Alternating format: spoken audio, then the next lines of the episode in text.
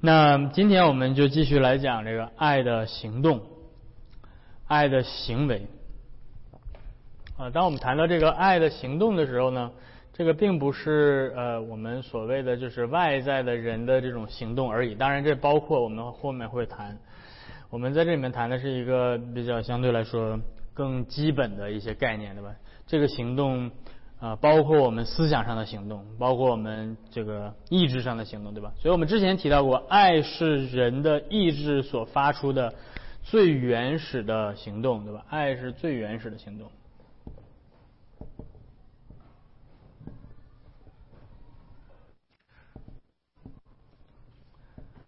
当我们的意志做出任何的动作之前，我们的意志先做出了爱的动作。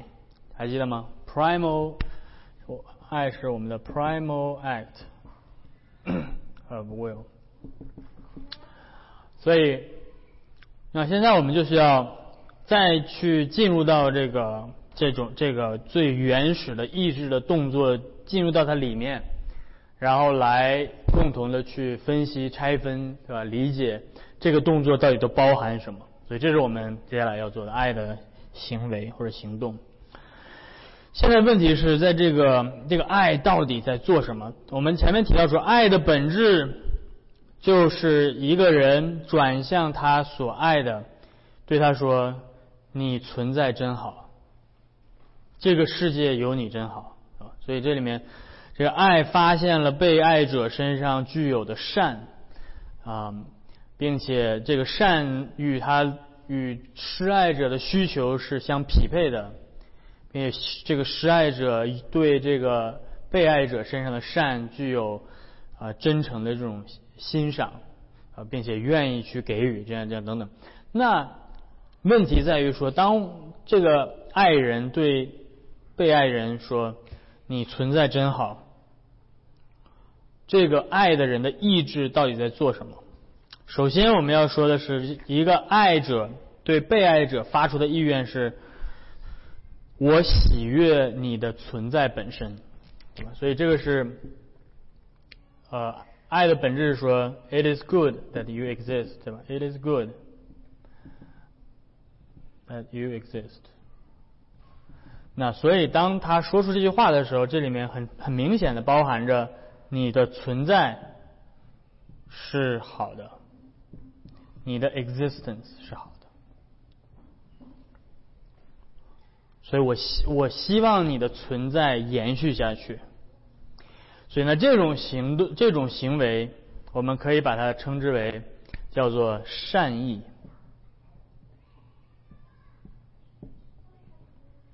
善意，我们可以把它总有英英文，你可以简单的说叫做 goodwill。你对一个人，你对一个事物有有一个 goodwill，就是你对他有善意，或者用一个稍微 fancy 一点的词叫做 benevolence。Benevolence 是从拉丁语的来的，那 bene 是好的意思，volence volencia 是意志的意思，所以我们对他的意志意愿是好的。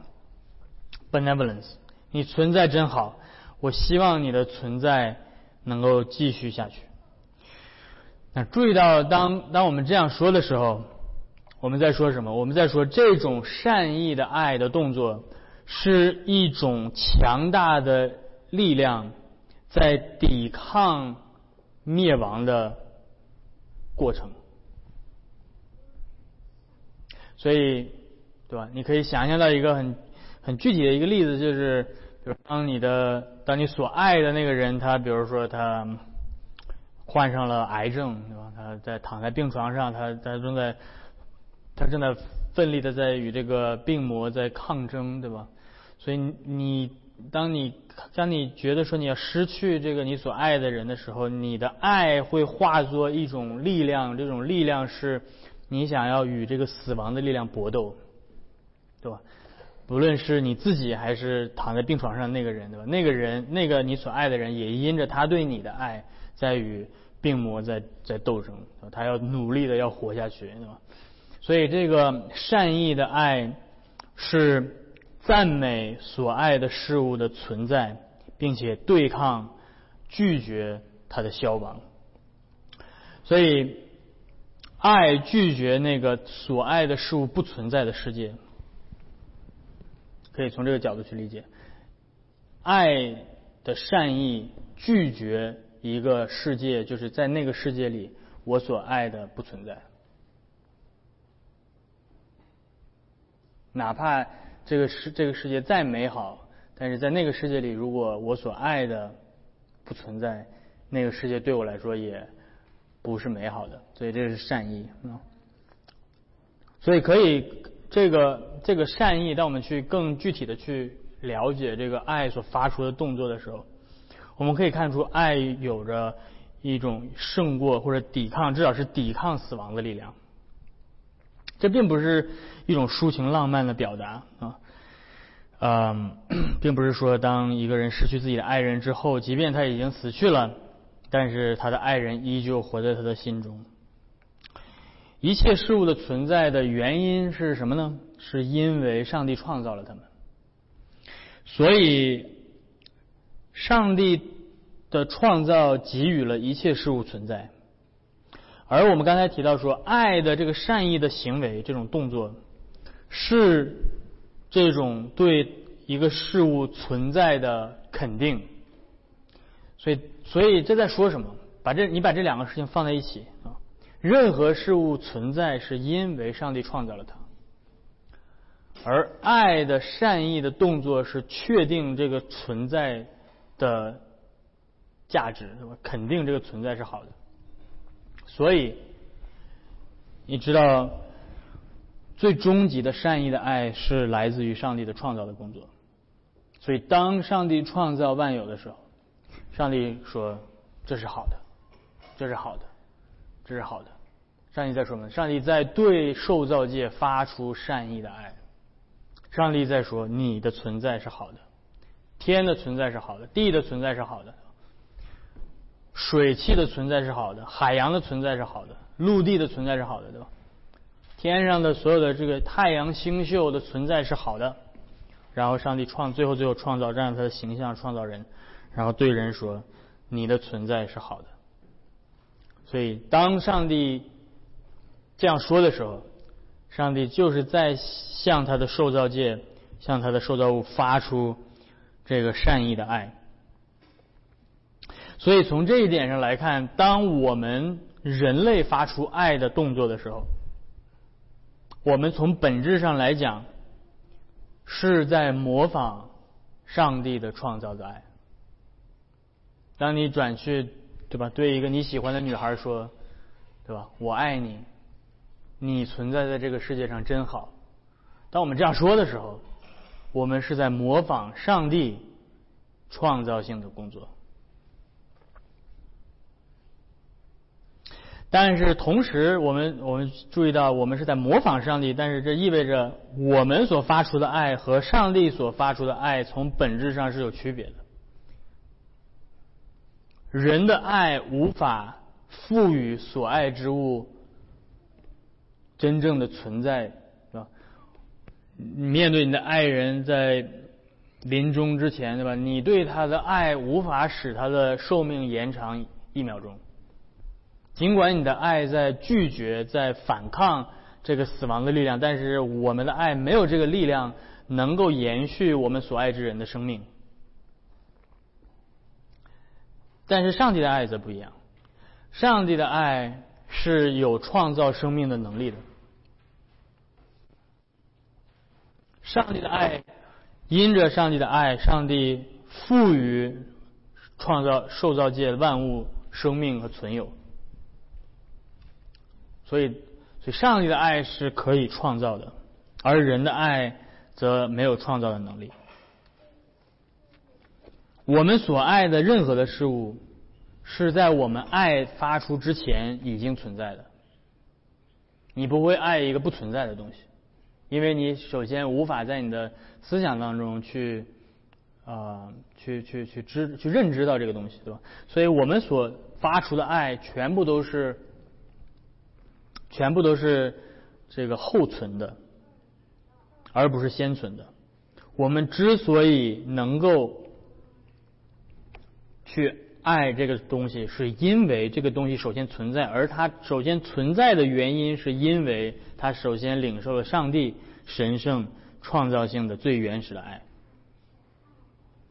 所以从这个层面上来讲，我们的爱跟上帝爱对比出来，是对比而言，我们的爱是如此的没有力量。你可以想象到，上帝的爱是那个大有能力的创造主的力量。他当他发出爱的时候，他能够从无到有生发出生命来。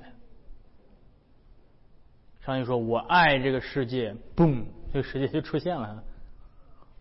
上帝说：“要有光，我我喜欢光。”嘣，光就出来了。上帝说：“诸水之间，我喜欢有空气啊。”嘣，空气就出来了。你看，那上帝的爱发出的时候，啪啪，就是创造性的。但是，然后你再回头看人的爱，对吧？你说我很喜欢天上的星星，天上星星冲你眨眨眼啊，天上星星听不懂你在说什么的。所以你的爱，就我们人的爱，对比上帝的爱来讲，似乎是极其的无力的，对吧？呃，你对着一个已经逝去的你所挚爱的爱人的，对吧？遗体，在他面前对他说：“我爱你。”他活不过来，你的爱没有办法赋予生命，叫人类的爱。但是那你说，那我们人类的爱到底有什么有什么意义，有什么价值？当我们转向另外一个受造物的时候，我们本身是有限的、可怜的受造物，转向另外一个有限的、可怜的受造物，对他说：“你的存在真好。”的时候，想象一下，在那个时候，我们在做什么？如果说对于一个被爱者来说，他既然已经存在了，也就是换句话说，他已经得到了上帝创造性的爱，那么他再获得一个相比于上帝的创造主的爱相差极其甚远的一个丝毫没有任何的力量、没有任何似乎没有任何价值的一个受造物的爱，他为什么还需要听到一个受造物对他说：“你的存在真好。”这有什么意义呢？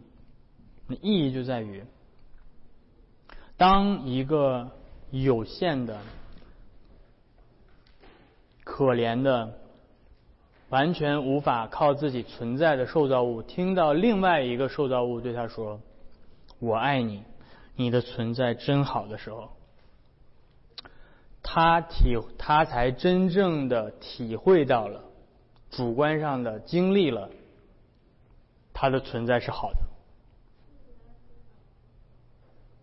只有当一个人听到了另外一个人对他说“我爱你”的时候，他才第一次经历到了他的存在是好的，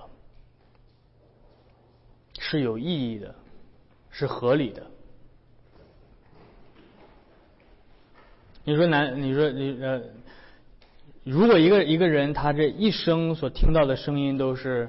你不应该存在，是吧？你存在给我，你存在给我造成了太大的麻烦了，是吧？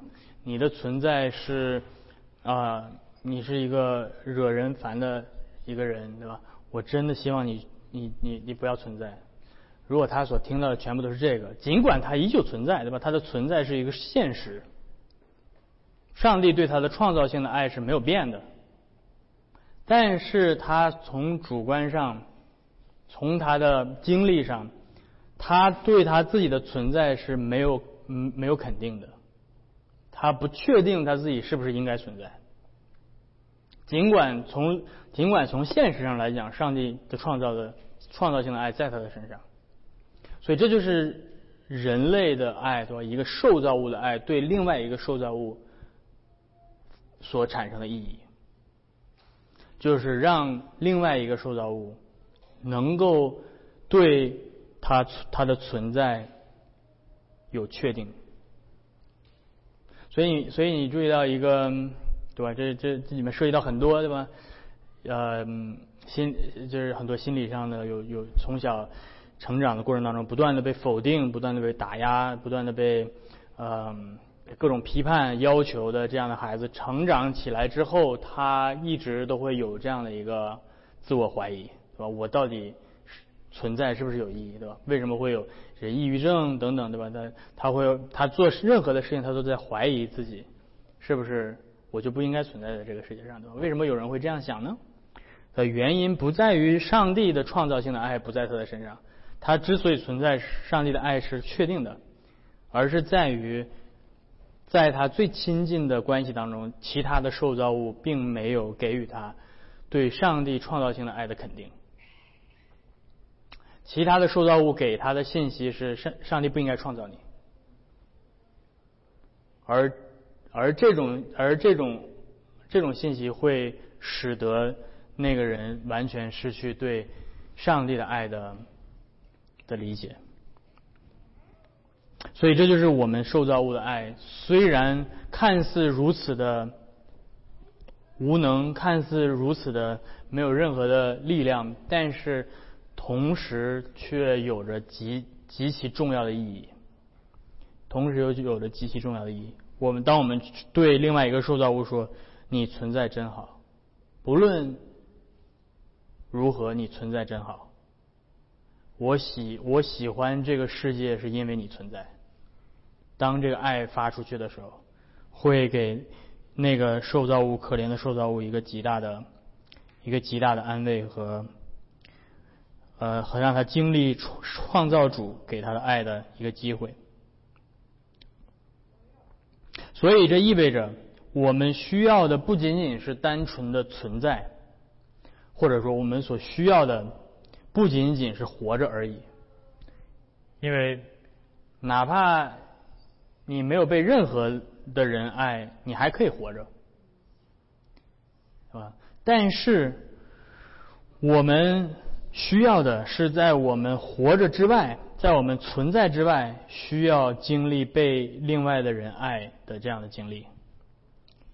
为什么？因为我们是有需要的、贫乏的、可怜的受造物。如果我们是对吧？如果我们是天使的话，你不需要被人爱，对不对？如果你要是上帝的话，你不需要被爱，上帝不缺爱。但是我们是有限的、可怜的受造物，我们是人，所以我们需要爱，我们需要另一个声音对我们说：“你存在真好。”但是对于一个受造物来讲，他还有另外一个反过来的层面，那就是他可能听进了在他身边所有的人对他说：“你的存在真好。”他经历了这世上最人类所能够想象到的爱啊，他是从小被呵护长大，他是啊，他的他的他的自信心非常的强，对吧？他就是各种的他所需要的都能够被满足，但是同时。可能在他的生命的某一个时刻，他开始，这一切都无法真正给他的存在带来意义。你有没有见过这样的，对吧？我们前面这个这种例子跟前面的例子是完全相反的一个例子，对吧？原前面那个例子是，是吧？这个这个这个人成长起来，他的外外界的声音对他说的是你你的存在不好，对吧？但是。这个例子当中，这个人从小成长起来，所有的声音都对他说：“你存在真好，你存在真好。”但是，他还是怀疑自己的存在是不是真的好。那为什么？因为能够给他最大的存在带来价值和肯定的，并不是任何受造物的肯定。而是他必须经历上帝自己的爱，他才能够对自己的存在产生确定性。一个，所以这就是为什么你可以看到很多的人，对吧？他可能啊成长在一个非常优越的家庭的环境，经历很多身边的亲人的关怀爱，他所能够你能够想象到的，他都拥有，但是他依旧很痛苦。的原因是因为他没有经历上帝给他的确定和爱，所以那个最本源的，从宇宙的存在一开始就发出的创造性的爱，才是每一个受造物获得自我价值的最终极的来源。虽然这种创造性的爱是一个客观事实，因为这个每一个人都存在，对吧？每一个人 每一个思考这个问题的人都存在，所以上帝创造性的爱是一个既定的事实。但是一个人主观上要想要经真正的经历到、体会到这种强大的、神圣的创造性的爱，他必须首先怎么样？他必须首先来到上帝的面前，谦卑自己。他首先，他要想经历上帝作为创造主给他的爱，他首先必须要承认一点，那就是他是一个受造物。如果他不肯承认自己是一个受造物，他是无法经历上帝创造性的爱的。如果他觉得我就是猿猴变来的，我就是这个宇宙当中，对吧？亿万个碰撞最后产生出来的这种偶然的存在，那么他是无法，他是无法真正的经历。上帝作为创造主给他的创造性的爱，所以一个人不肯承认自己是受造物，对他谈说上帝爱你，是吧？是没有意义的，因为你在你你所说的，他根本无法理解，他无法从自我存在的现实当中体会到上帝创造性的爱。那如果想要体会到这种爱的话呢，他必须首先在信心中明白自己是一个受造物，他才能体会到，然后并且因此经历只有承认自己是受造物的人才能够经历的，那就是为自己的存在本身感谢上帝。你要知道，这这是这是基督基督徒一个让人很让。非信徒很不理解的一个地方，对吧？啊，非信徒总觉得说我们需要有拥有很多很多其他的东西才能够感恩啊。你是这帮基督徒什么都没有，我们天天还感恩感恩啥呢？最基本的为自己的存在而感恩，为什么呢？因为我是个受造物，而我的存在本身就值得我向上帝感恩。所以，只有这样的人才能写下来，像诗篇当中一百三十九篇所说的：“我要称谢你，因为我受造奇妙可畏，我的存在本身令我感到感受到了你的爱，而没这个世界上没有一个非信徒能够感受到这样的爱。”所以这是，嗯，爱的第一个行为，对吧？爱说你存在真好，爱发向被爱者发出了这样的一个善意。那这个善意的爱，接下来我们其实已经谈到了这一点，那就是上帝对受造界所发出的爱的这个善意的爱，并不只是停留在上帝的意志当中，而是外化出来。在上帝的行为当中，所以这个善意的爱所带来的下一个就是善善意的举动，或者我们叫善举，或者叫善行，所以是 good deed，或者用一个更 fancy 一点的词说 beneficence。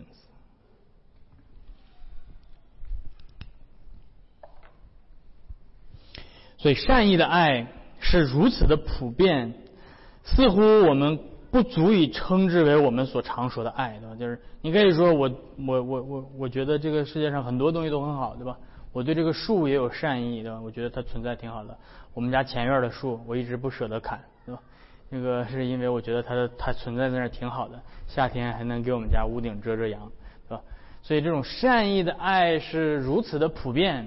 为什么？因为上帝创造性的爱是给所有存在的事物万物，对吧？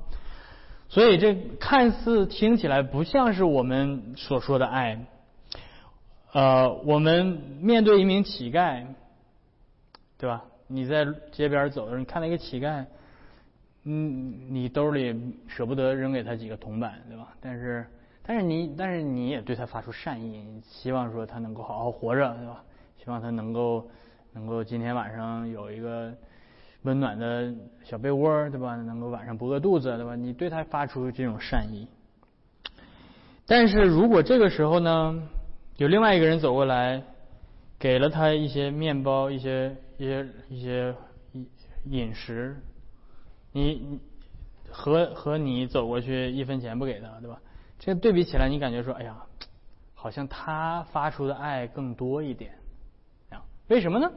是因为行为，是因为从善意当中。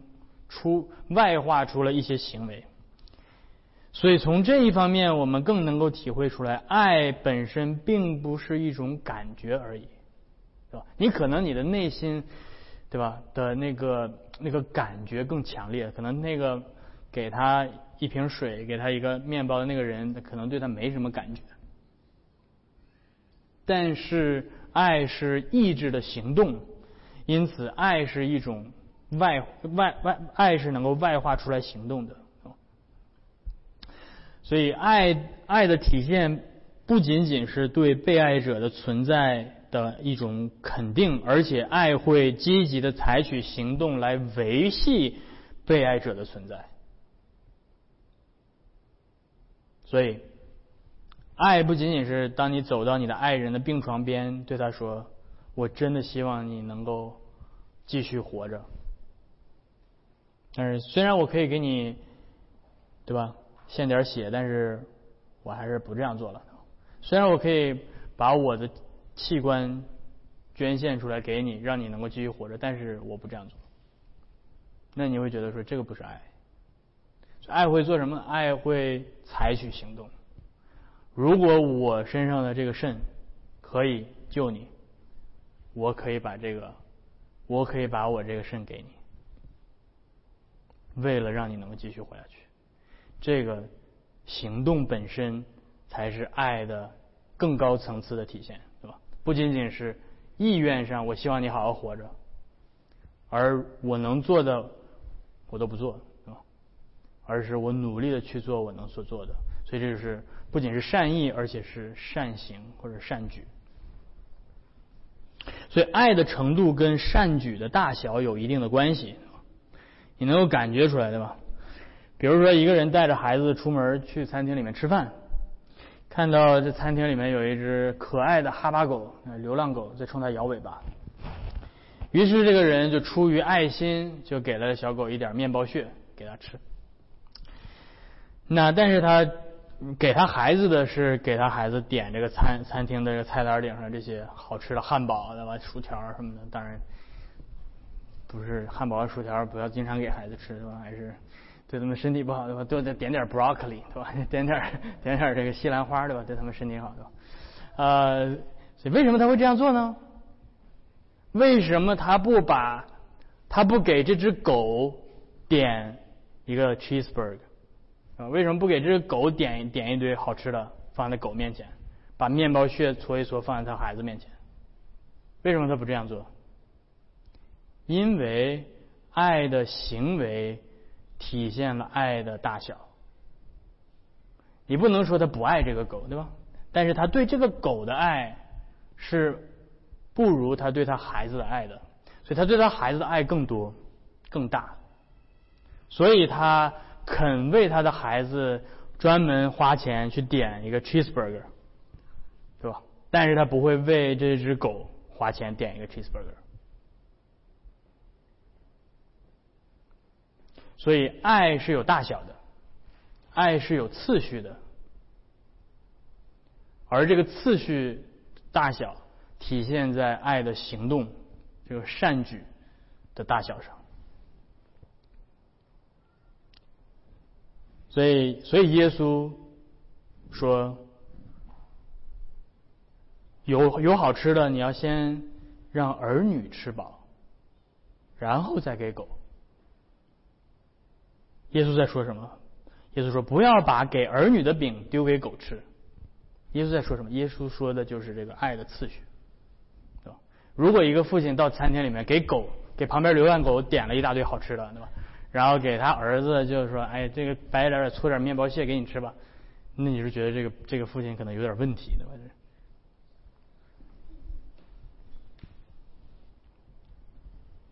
所以，一个人为他所爱的做出极大的善举的时候，他的善举就彰显了他的爱。所以这让我们再一次想起了卡利达斯，还记得卡利达斯这个词？这是拉拉丁文当中翻译这个“上帝是爱”的这个词。卡利达斯，我们在之前讲到卡利达斯这个词，它的本意是什么？它的本意是评估价值的意思，对不对？它的本意是，它的本意是。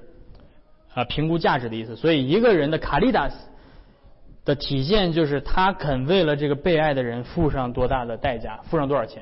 说的说的本很直白，你有多爱他，对吧？付多少钱？付付上多少钱？所以这是卡利达斯的本来的意思。所以再一次，我们需要回到上帝的爱当中，才才能来理解这个善举和这个卡利达斯。所以我们刚才提到说，在善意的层面上，上帝给普世的人一个善意的爱，对吧？上帝给创造性的爱给所有的受造物，他叫日头照好人也照歹人，降雨给义人也给不义的人，但是上帝的爱就此而止了吗？没有，上帝还预留了一个更特殊的爱，一种救赎性的爱，专门只给他所拣选的选民。而这个爱是上帝不给其他的人的，所以这个救赎性的爱要比那个创造性的普世的爱更加深刻。如果说爱的本质说你存在真好，那么上帝的爱不仅拒绝他所爱之人的灭亡，而且上帝的爱能够从字面意义上胜过死亡的力量，对吧？我们刚才提到说，我们人的爱是没有这个力量的，你。你怀里的那个逝去的挚爱的人，你的爱无法使他活过来，但是上帝的爱能，但是上帝的爱能，而上帝的这个能让死人复活的爱，是上帝专专专门给他选民的爱，在基督里的选民的爱。上帝救赎性的爱，能够转向他所爱的人，对他对他们说：“你存在真好。”而且不仅如此，我对你的爱是如此之深，甚至我会叫你以逝去的身体再一次复活。我会给你超越死亡的永生。所以，这种善举是彰显上帝救赎性的爱。这种最大的善举是神爱世人，甚至将他的独生子赐给他们，叫一切信他的不至灭亡，反得永生。所以，创造性的爱是上帝给所有受造受造物的一个普遍的善意，我们可以说是最广义上的博爱。这种爱，上帝甚至给一切背逆他的受造物，对吧？上帝甚至你可以说，从这个层面上来说，上帝爱魔鬼啊，因为魔鬼现在还存在。对吧？至少上帝拖用他普遍的爱拖住，对吧？恶人歹人，上帝照日头照他们，也照也降雨也给他们，但是，上帝救赎性的爱，也就是上帝借着十字架给他所拣选之人所行出来的这个善举，这个善行，从这个层面上，这个爱的范畴就只是他的选民。因此，你注意到，当这个爱的程度越加大的时候。这个爱的对象的范畴怎么样，就越缩小了。这个爱的程度越深的时候，这爱的对象的范畴就越缩小了。缩到最小的时候，这就是为什么上帝用夫妻之间的爱来形容他跟他子民之间的爱。为什么？因为夫妻之间的爱是排他的，那个对象是最最狭隘的。我只对我的老婆。我只爱我的老婆，用以这种方式去爱她。我不会爱其他的女人，用这种方式去爱。所以上帝说，看到了吗？当这样，当这种爱只对一个人发出来的时候，对其他任何的人，你也可以说你爱他们，但是不是这种方式的时候，这个爱才是程度最强的。所以，上帝用夫妻之间的婚姻上的爱来形容他对他子民的爱。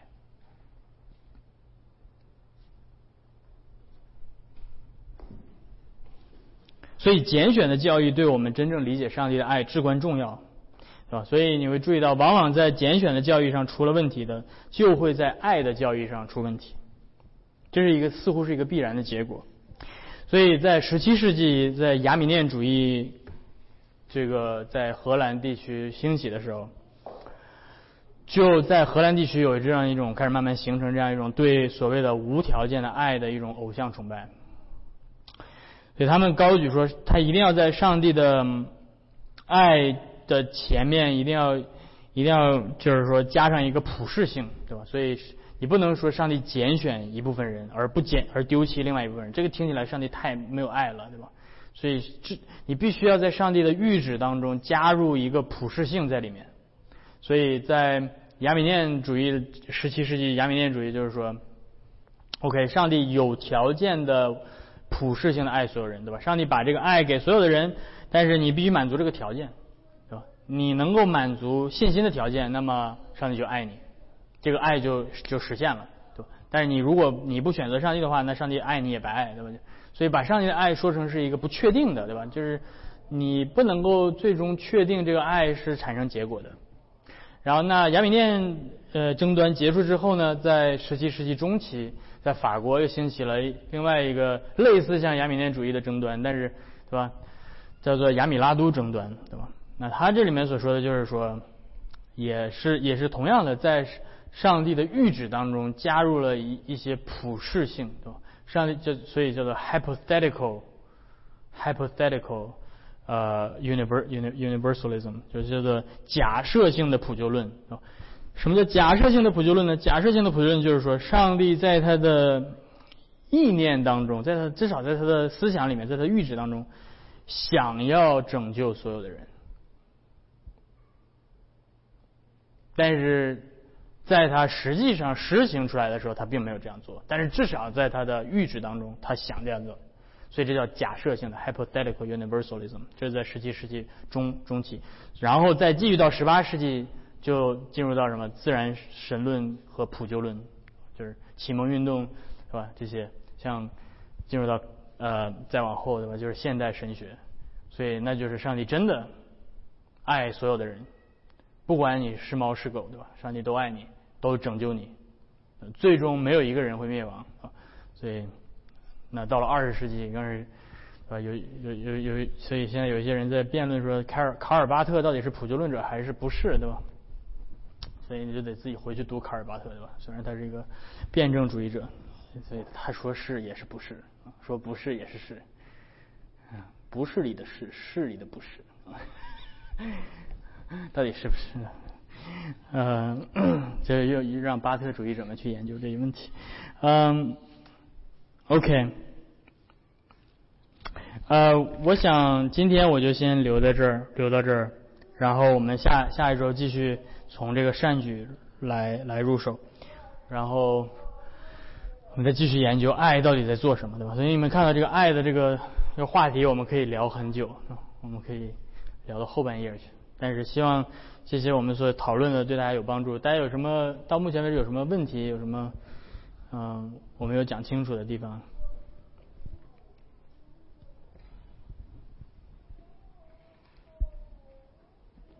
还是挺清楚的哈。爱发出的善意和爱发出的善行。OK，好，那我们就一起做一个祷告来结束好吗？我们来一同低头祷告。所以天父，我们再一次来到你的面前，我们嗯感谢你给我们这段时间啊，来思想爱的行为，爱所发出的动作。主要我们也看到你在创造的工作当中，向一切万物所发出的善意啊，你称着所造的一切都是好的，也称我们的存在是好的。主要我们啊感谢你啊。不仅因着你的创造的工作，更是因着你在基督里所预留给我们的救赎的爱。啊，你在向我们这些不配的罪人施行了啊人类历史上最伟大的善举，就是你借着你的爱子耶稣基督在十字架上为我们舍命，为我们啊赎罪。啊，好叫我们能够领受你真正的爱，不是我们爱你，而是你先爱了我们，就把你的爱子赐给我们做挽回祭啊，这就是你赐给我们的啊那个救赎性的爱。所以主求你继续的来帮助我们，让我们更加的能够，呃，体会到主啊，你的你你在基督里所赐给我们的这样的爱是何等的宝贵，是我们所不配的，但是却是真真实实啊你所赐给我们的，所以叫我们能够活在你的爱中，并且也能够叫我们将你这将你所赐给我们的爱化作我们生命的动力，啊，叫我们能够将你的爱活在我们的生活当中。听我们的祷告，带领我们这一周的生活啊！我们这样的祈求是奉靠耶稣基督的名，阿门。